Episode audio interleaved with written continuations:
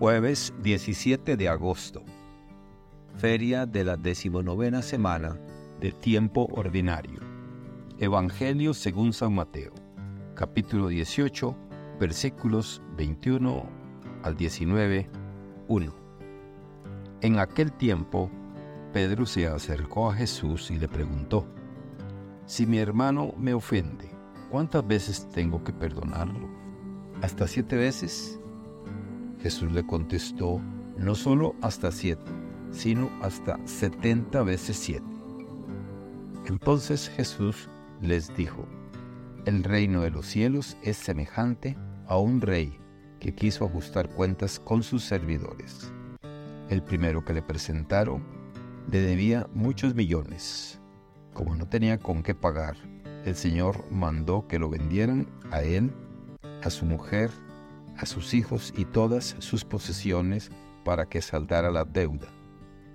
El servidor, arrojándose a sus pies, le suplicaba, diciendo, Ten paciencia conmigo y te lo pagaré todo. El rey tuvo lástima de aquel servidor, lo soltó y hasta le perdonó la deuda.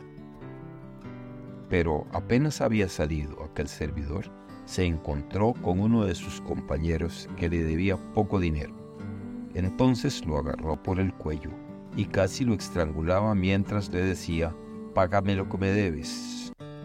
El compañero se le arrodilló y le rogaba, Ten paciencia conmigo y te lo pagaré todo. Pero el otro no quiso escucharlo, sino que fue y lo metió en la cárcel hasta que le pagara la deuda. Al ver lo ocurrido, sus compañeros se llenaron de indignación y fueron a contarle al rey lo sucedido. Entonces el Señor lo llamó y le dijo, Siervo malvado, te perdoné toda aquella deuda porque me lo suplicaste.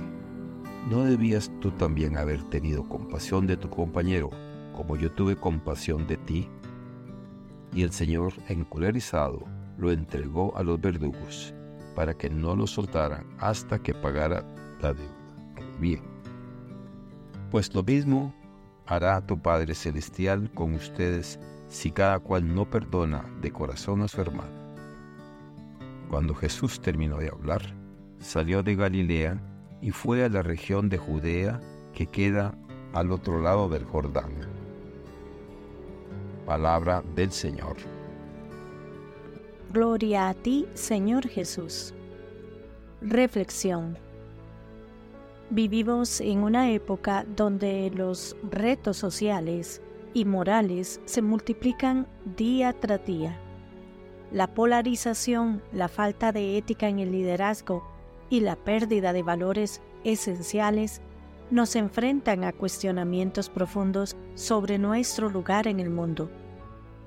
En este escenario, la sabiduría contenida en las lecturas bíblicas pueden ofrecer una guía no solo para la fe, sino también para nuestras acciones y actitudes en la sociedad actual.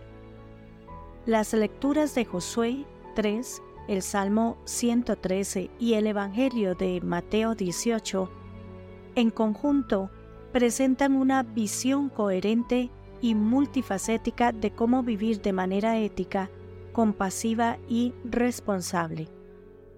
La primera lectura, tomada del libro de Josué, nos muestra cómo los israelitas cruzaron el río Jordán bajo la dirección divina.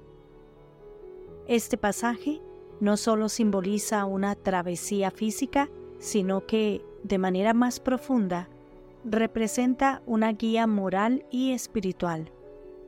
En una época donde los líderes a menudo carecen de integridad, la figura de Josué nos invita a reflexionar sobre la necesidad de líderes que sean guías éticos.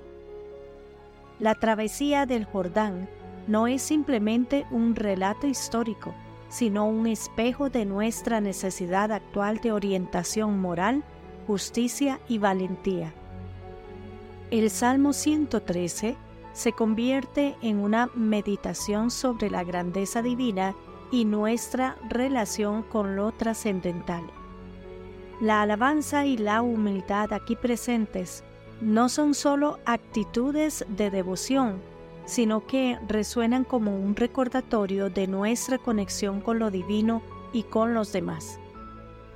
En un mundo obsesionado con el poder y el estatus, este salmo es un llamado a recordar lo esencial, a cultivar una postura de respeto, gratitud y reconocimiento de nuestra humanidad compartida. Finalmente, en el Evangelio de Mateo encontramos una llamada profunda al perdón. La disposición a perdonar es presentada no como una debilidad, sino como una fortaleza moral que refleja la compasión y la empatía. En esta sociedad donde la intolerancia y la división están en aumento, la enseñanza del perdón en este Evangelio se convierte en un llamado urgente a la comprensión mutua y a la reconciliación. Esas lecturas, lejos de ser entidades separadas, se entrelazan para formar una visión cohesiva y poderosa de cómo deberíamos vivir en la actualidad. La travesía de Josué nos enseña sobre liderazgo y justicia.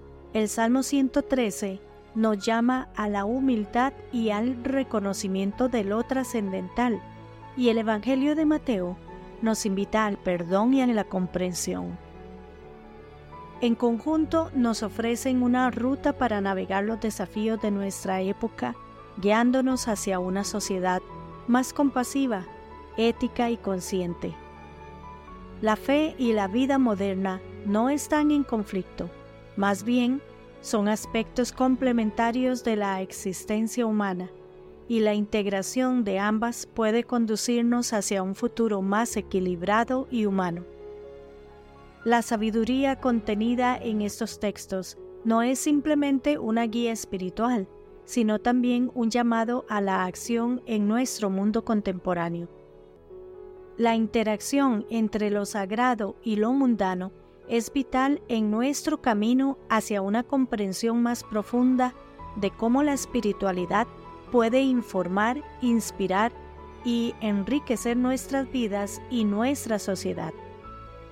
Que Dios les bendiga y les proteja.